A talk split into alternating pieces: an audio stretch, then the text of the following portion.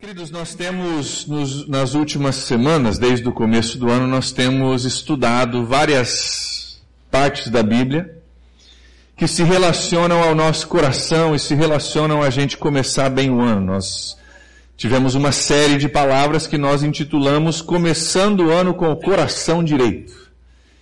E estamos olhando algumas coisas que nos ajudam a começar o ano não só com o pé direito, mas com o coração no lugar certo. Nós hoje vamos encerrar essa série a partir de semana que vem, dia 14, nós vamos entrar numa nova série chamada Fundamentos da Fé Cristã. Nós vamos estar olhando por várias semanas, nove ao mínimo semanas, nós vamos olhar fundamentos da Bíblia. Por que, que a gente crê no que a gente crê? Vai ser o momento da gente estar preparado para dar uma resposta para a esperança que nós temos em Cristo Jesus. A Bíblia diz, creio que é em 2 Timóteo, que nós temos que estar preparados para dar uma resposta. Quando alguém pergunta por que, que é assim, por que, que você crê assim, por que, que você faz desse jeito, está preparado para dar uma resposta. E nós vamos estar fazendo algo muito prático, mas algo também fundamental é, da Bíblia para a gente entender esses fundamentos da fé cristã a partir do domingo que vem. Aliás, todos os PGs, os nossos pequenos grupos, chamados de PGs, vão estar estudando e discutindo esse material, nós vamos olhar no domingo, e durante a semana os PGs vão estar discutindo isso. E PGs são parte do DNA da PIB.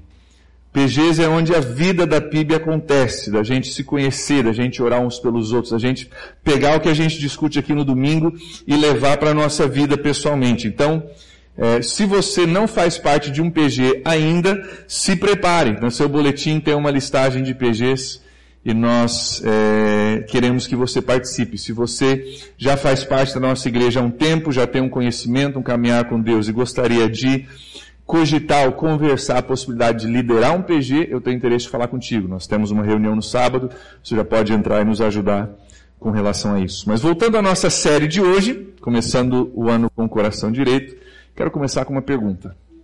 Se eu distribuísse para todos vocês hoje uma folha de papel em branco e uma caneta, e dissesse para você assim: Eu quero que você desenhe Deus, o que, que você desenharia?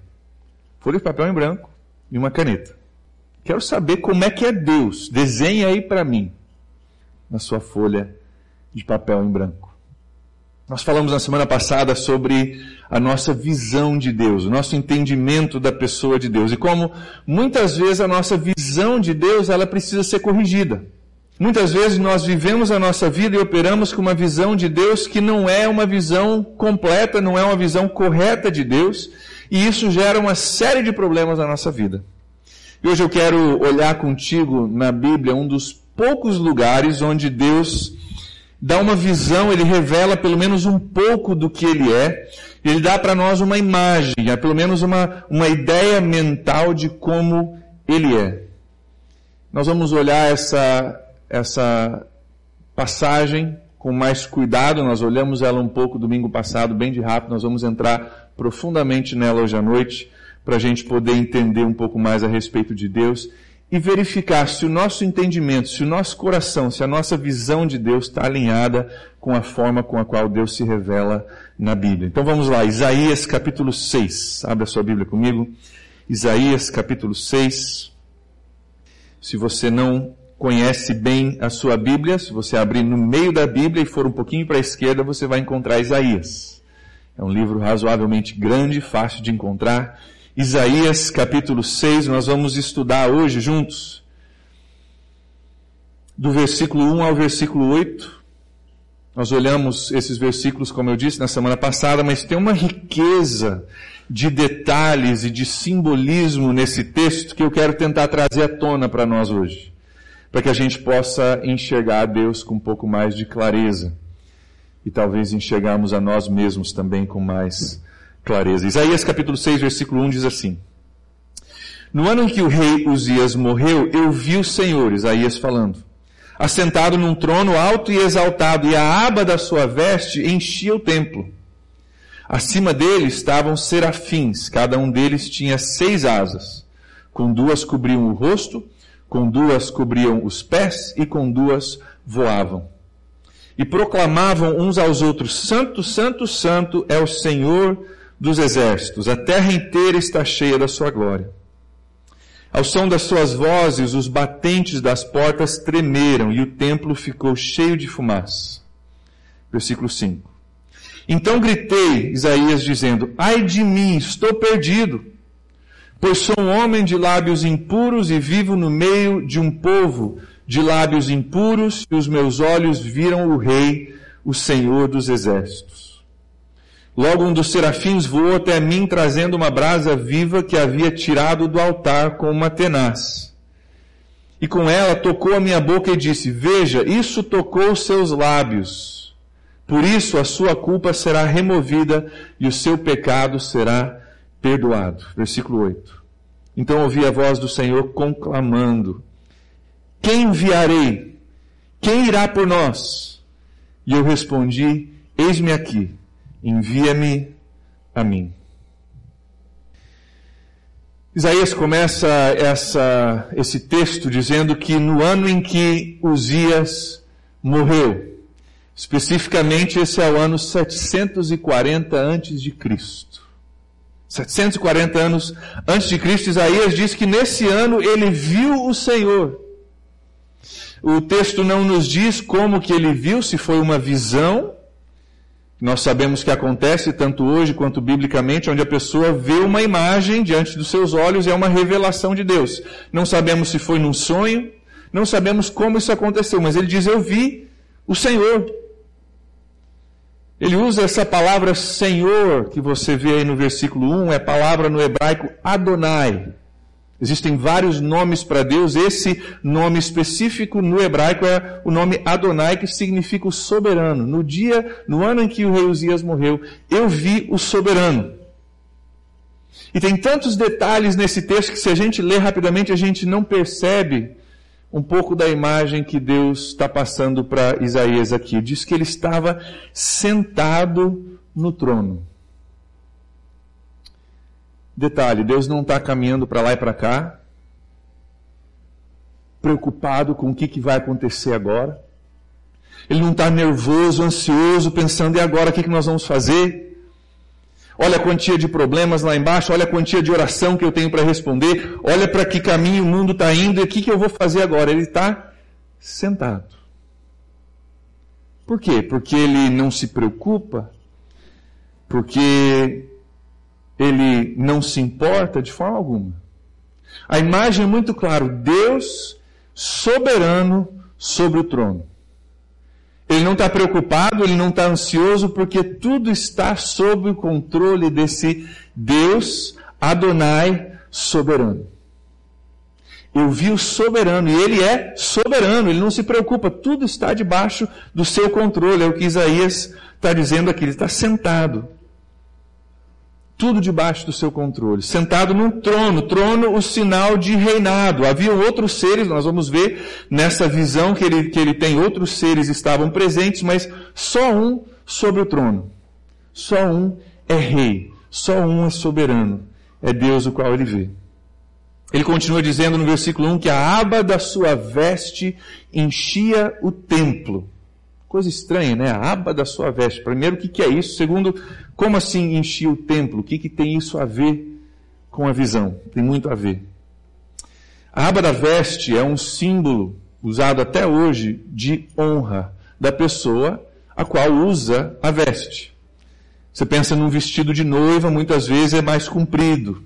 Né? Existe um símbolo de honra aqui. Inclusive, eu quero mostrar uma foto para você é uma foto histórica da coroação da rainha Elizabeth. É uma ótima ilustração é, dessa questão da aba da veste. Está aí o vestido que a rainha Elizabeth, quando foi coroada, usou. Esse vestido ainda está disponível lá em Londres, você pode visitar e você pode ver. Olha o comprimento da aba da veste dela. Se você procurar no Google, você vai ver que tem fotos, tem até vídeo da coroação dela. Tinha quatro meninas que entravam atrás dela carregando a aba da veste dela. Símbolo de honra. Símbolo de que ali entrava a futura rainha da Inglaterra. A aba da veste é um símbolo de honra. Quanto maior, quanto mais comprido, mais honra é. A aba da veste de Deus é como se ela fosse do altar até na porta do templo Só que ela não vai só até o comprimento do templo, ela enche o templo. Ela vai até na porta, ela volta e dobra. Daí ela volta lá e dobra e volta e dobra e volta e dobra. Imagina essa aba enchendo o templo com a presença e com a glória de Deus. A imagem aqui é clara, ele é soberano, ele está sentado no trono, só ele está no trono, e se você quer falar de honra, não tem nenhum honrado igual. A aba não sai só porta fora, a aba enche o templo. Ele é soberano, ele é honrado, ele é digno de glória acima de todas as coisas. Versículo 2 continua dizendo que acima dele estavam serafins. Somente neste versículo na Bíblia se falam de serafins. É o único lugar que você vai encontrar na sua Bíblia a palavra serafim. Serafim nós entendemos que é um tipo de anjo que está na presença de Deus para servir a Deus.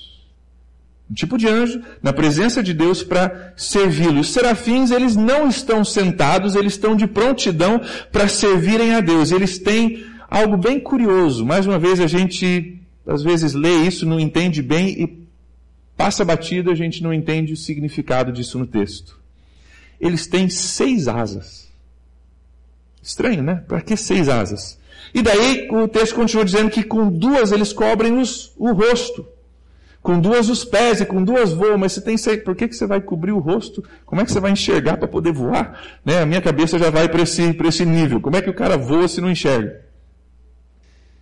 Sabe por que, que eles cobrem o rosto com duas asas? Porque a presença de Deus é tão fantástica e tão maravilhosa que eles não conseguiam olhar. A palavra de Deus diz que ninguém pode ver a Deus e viver. Moisés chega muito perto e Deus diz: Olha, eu vou te colocar escondido numa rocha, eu vou passar, você vai ver as minhas costas, mas você não pode me ver e viver. Porque eu sou tão maior, tão mais glorioso, tão mais santo do que você imagina, maior do que qualquer coisa que você possa imaginar. É impossível você olhar para mim e viver. Seria como se a gente fosse consumido ao olhar para Deus. Não só nós, mas esses anjos, serafins, na presença de Deus, tanto reconhecem e são conscientes da santidade, da beleza e da grandeza de Deus, que eles cobrem os olhos. Eu não posso olhar, eu não sou digno de olhar para a presença de Deus com outras duas asas eles cobrem os pés. Por que isso? Os pés do Antigo Testamento, até mesmo no Novo, eram considerados um símbolo de sujeira, de impureza. As pessoas caminhavam na rua, ruas eram empuradas. Você vai lembrar histórias de Jesus lavando os pés dos seus discípulos antes de uma refeição. Por quê? Porque o pé era considerado algo impuro, algo sujo. E esses anjos, apesar de anjos não terem pecado, comparado à glória e à santidade de Deus, eles dizem: Eu preciso esconder algumas coisas em mim.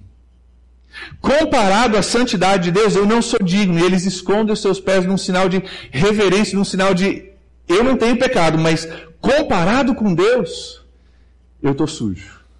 Comparado com Deus, eu, eu, eu, eu, preciso me esconder. Eles cobrem os olhos para não enxergar a Deus, para não olhar a Deus. Eles cobrem os pés em reverência à santidade de Deus. E com dois, eles voam, servindo a Deus. Nós vamos ver que eles vêm é, falam com Isaías e voltam para Deus.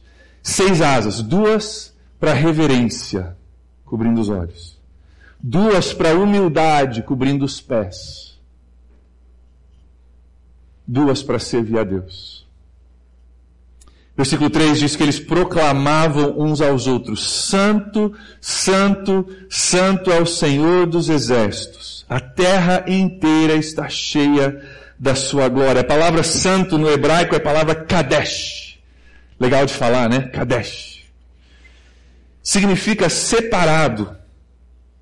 Estão dizendo aqui separado, separado, separado. Ele é completamente diferente do que você possa imaginar. Diferente, diferente, diferente ao Senhor. O que você pintar na sua cabeça, ele é diferente. Ele é melhor, ele é maior, ele é mais honrado, mais glorioso, mais soberano do que você pode imaginar. Santo, santo, santo. Essa repetição da palavra santo três vezes é uma forma de expressão no hebraico. Inclusive é a expressão mais forte que se pode dizer no hebraico. Para nós hoje, talvez nós colocaríamos três pontos de exclamação, né? Santo e três pontos de exclamação para dizer que o cara é muito santo.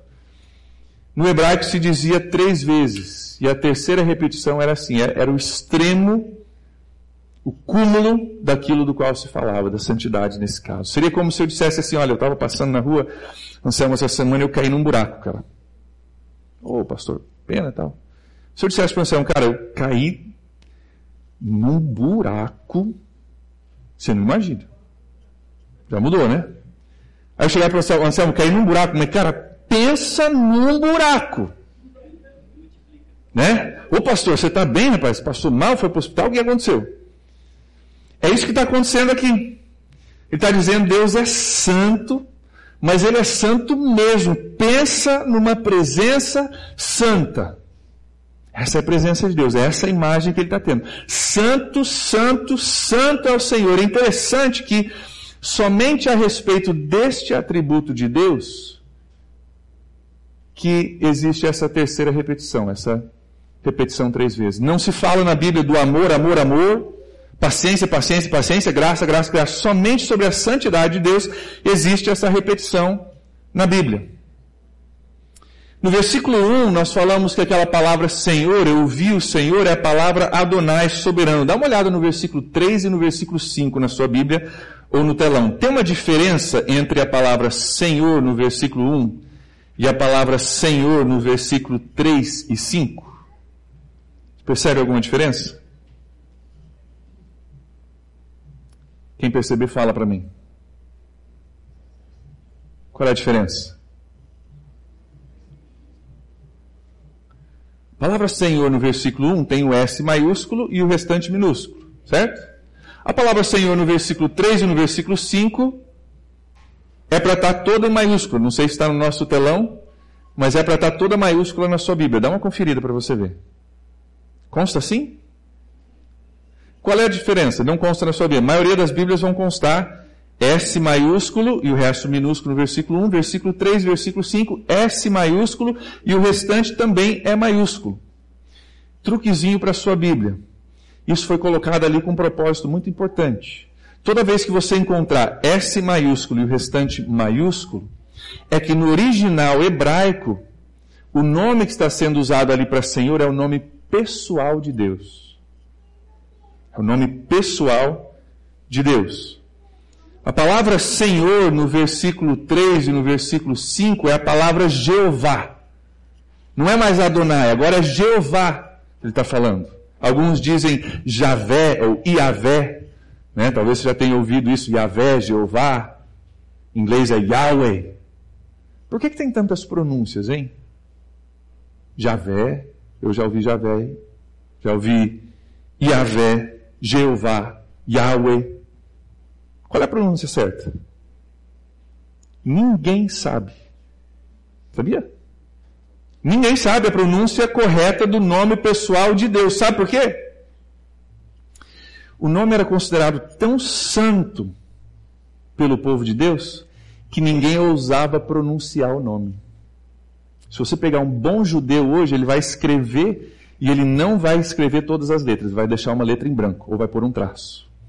Porque o nome é tão santo que ele não é digno de escrever, muito menos de pronunciar o nome. Até hoje ninguém sabe a pronúncia correta do nome pessoal de Deus, porque a santidade de Deus é tão grande, eu não sou digno de proferir o nome dele. Por isso nós temos Jeová, Yahvé, Javé. Ninguém sabe o nome. Adonai é como se você dissesse: Eu vi o pastor na rua hoje.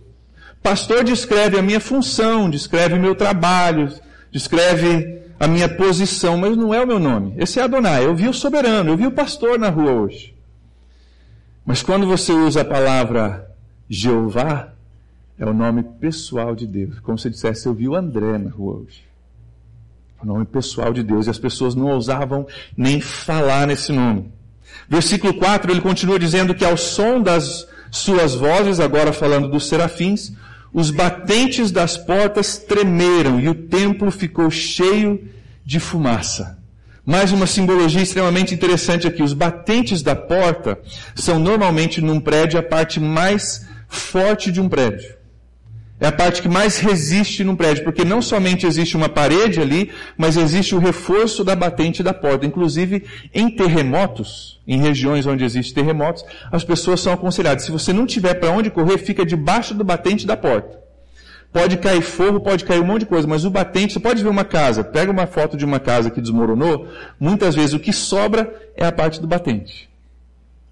A simbologia que está dizendo que o brado deles de santo, santo, santo é o Senhor era tão alto que a parte mais forte do templo tremia. Pega a parte mais forte do templo, aquilo tremia, dizendo: Santo, Santo, Santo é o Senhor. Decidiram passar na nossa rua hoje? Deve ser, né? Tem direito, enquanto eles proclamam a verdade deles, a gente proclama a nossa aqui, amém? Não somos contrários a eles, não odiamos eles, mas queremos que eles encontrem o que nós também encontramos. Os batentes das portas tremiam e o templo ficou cheio de fumaça. A parte mais forte, mais estrutural do templo foi tremida com o barulho das suas vozes. E o templo é cheio de fumaça. Por quê? O que, que tem a ver essa fumaça? Eu creio que a fumaça aqui é um símbolo da graça de Deus nas nossas vidas. A presença de Deus manifesta é tão grandiosa, é tão gloriosa, é tão santa, que Deus coloca uma fumaça entre Isaías e ele para que Isaías não visse a glória dele e fosse consumido.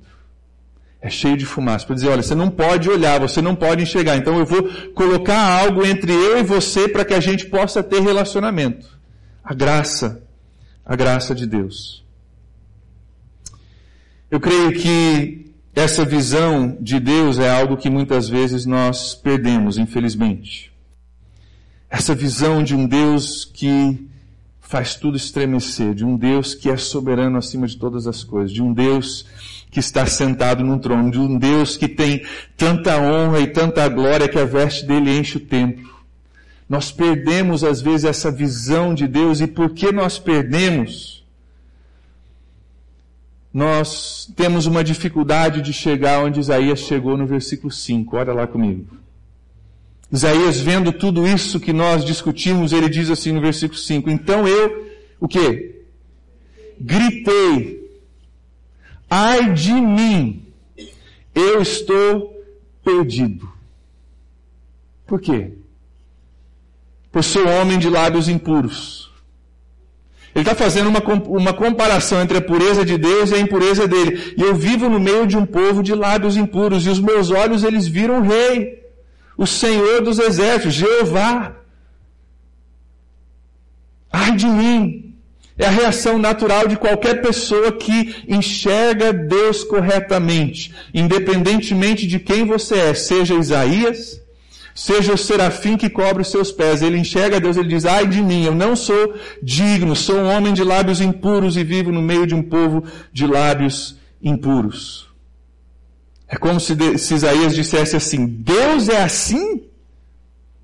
Esse é Deus? É esse o padrão? É essa medida? Eu estou perdido. Eu pensei que a medida era outra, eu, e aí eu era até meio razoável, até meia boca, dava para levar. Mas se essa é a medida, se esse é o padrão, eu estou perdido. Interessante, tem gente que diz, é, já ouvi pessoas dizerem, um dia eu vou, quando eu for para o céu, eu vou fazer umas perguntas para Deus. Porque tem umas coisas na minha vida que não faz sentido. Ah, mas eu vou ter pergunta para Deus. Deus vai ter que me explicar algumas coisas mais ou menos parecido com a história de um rei da Inglaterra no, no século IX, rei Alfredo Grande. Rei Alfredo Grande estava lutando contra a Dinamarca ele foi forçado a se esconder na casa de uma família camponesa. O negócio pegou, ficou feio na linha de batalha, normalmente eles vão atrás do rei, né, para poder é, desbaratar aí um, um país. E ele tirou sua veste de rei e se escondeu numa casa de uma família de camponeses para passar alguns dias para esperar ver o que, que ia dar essa batalha para se proteger. Enquanto ele estava ali, a mulher da casa decidiu fazer alguns pães e colocá-los no forno. E ela precisava sair, ela deixou os pães no forno e falou para as pessoas que estavam na casa dela, olha, eu vou sair, daqui 20 minutos os pães estão prontos. Se eu não voltar, vocês por favor tirem os pães do forno para mim, para não queimar. Beleza? Beleza. E ela saiu. O rei ficou na sua casa com os seus comandantes, é, levemente preocupado, né? Você pode imaginar a cabeça de um rei no meio da guerra, esqueceu dos pães no forno. Pois a mulher chegou, viu os pães queimados e deu-lhe um sabão no rei. Deu-lhe um sabão. Você está ficando na minha casa aqui de graça, não estou te cobrando nada, estou fazendo pão para você comer, pedi para você só olhar os pães. Eu saí por 20 minutos, você não teve a capacidade de tirar os pães do forno para mim. Deu-lhe um sabão no rei. Porque ela não sabia quem ele era. Ela não mostrou respeito ao rei dela, porque não sabia quem estava na casa dela. E às vezes nós somos assim, às vezes nós não entendemos com quem nós estamos falando, nós trazemos Deus para o nosso nível, porque nós não sabemos quem Ele é. Isaías, um grande homem de Deus, quando ele vê Deus corretamente, ele diz: Eu estou perdido. Um dos maiores profetas de Deus, quando diz, quando vê Deus, ele diz: Ai de mim, ele é santo, eu sou impuro. Ele está na presença de santidade, anjos, fumaças, e eu vivo no meio de um povo com lábios impuros. Quando a gente enxerga Deus corretamente, quando a gente está na presença de Deus, a santidade dele acaba com o nosso orgulho, acaba com as nossas defesas, acaba com a nossa santidade, acaba com a nossa sabedoria e até mesmo com os nossos direitos. A gente perde isso na presença de Deus. Você, Isaías vê a Deus aqui, ele passa a enxergar a Deus corretamente, ele passa a se enxergar corretamente. Ele diz: Eu não sou nada. Eu não sou nada. É só quando a gente vê a Deus dessa forma que a gente tem a nossa visão corrigida. Então o texto deixa muito claro que Deus é muito maior e é muito mais santo do que a gente pode imaginar, mas era isso que Deus queria fazer com Isaías? Ó, Isaías, eu vou te mostrar que eu sou santo, só para você ver que você não é nada. Será que é essa a intenção de Deus, de mostrar sua santidade, só para a gente dizer, poxa, Deus, né? Poxa, desculpa aí. Só para mostrar, botar o dedo, mostrar aquele que manda? Será que é isso que ele faz? Se nunca é o desejo de Deus. Sempre que Deus traz uma correção para nós, sempre é com o desejo de redimir algo em nós para nos tornar mais úteis. Olha comigo o que acontece no versículo 6. Assim que Isaías tem essa visão no versículo 6, um dos serafins voou até mim, trazendo uma brasa viva que havia tirado do altar com uma tenaz. Com ela tocou a minha boca e disse, veja, isso tocou os, os seus lábios, por isso a sua culpa será removida, o seu pecado será perdoado. É interessante que Isaías não precisa nem pedir perdão. Ele reconhece o seu pecado e o serafim vem até ele. Sem dúvida nenhuma, mandado por Deus, o serafim não vai fazer algo da sua própria vontade, enviado por Deus, Deus oferece o perdão a Isaías. Mais uma vez, o simbolismo aqui ele traz uma brasa do altar. O altar no Antigo Testamento era o lugar do sacrifício o lugar onde acontecia aquilo que perdoava pecados. Ele traz uma brasa do altar significando o perdão dos pecados. Ele toca os lábios de Isaías e perdoa os seus pecados. É importante que você veja que o desejo de Deus não é condenar. Desejo de Deus não é revelar sua glória para nós para que a gente seja consumido e arruinado. Não é isso o desejo. Ele revela a sua glória para nós, ele quer que a gente o enxergue corretamente para nos colocar no nosso lugar, para a gente entender a nossa necessidade dele. É isso. Ele quer que você o veja corretamente para que você se torne sensível à sua necessidade de Deus para que ele possa vir te perdoar. Porque se você acha que você é razoável, você não precisa de perdão. Quando a gente entende quem nós somos comparados a Deus, nós dizemos junto com Isaías, ai de mim. E aí Deus pode vir perdoar. Interessante que Isaías foi usado por Deus, se você for lendo o livro de Isaías, você vai ver muitas vezes ele proclamando a palavra de Deus, usando a sua boca, que foi purificada para proclamar a palavra de Deus, e muitas vezes ele começava falando com o povo de Israel assim, ai de vocês, povo de Israel. Ai de vocês, povo de Israel. Mas é interessante que antes dele ser usado por Deus para dizer ai de vocês, ele teve que falar ai de mim. É. Ai de mim. Deus faz tudo isso não para nos espantar, não para se vangloriar na sua, na sua santidade, na sua glória, mas Ele faz isso conosco para que Ele possa nos usar. Para que Ele possa nos usar. Então, primeiro vem enxergar a Deus de forma corretamente. Segundamente, isso me faz enxergar a minha necessidade.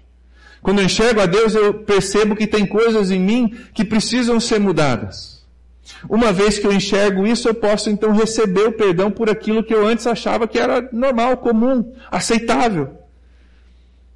E depois de receber o perdão de Deus, eu posso receber uma missão de Deus. Olha o versículo 8 comigo. Isaías diz: Então ouvi a voz do Senhor conclamando quem enviarei? Quem irá por nós? E eu respondi: Eis-me aqui, envia-me. Deus convida Isaías, depois de tudo isso, a ir por ele como representante de Deus. Isaías, eu quero que você seja o meu porta-voz. O profeta ouvia de Deus e falava para o povo: Eu quero te usar dessa forma. Então Isaías, uma vez transformado, uma vez perdoado e pronto para ser enviado, ele diz: Eis-me aqui, usa-me a mim. Interessante que Isaías ele se torna um dos maiores profetas da história de Israel.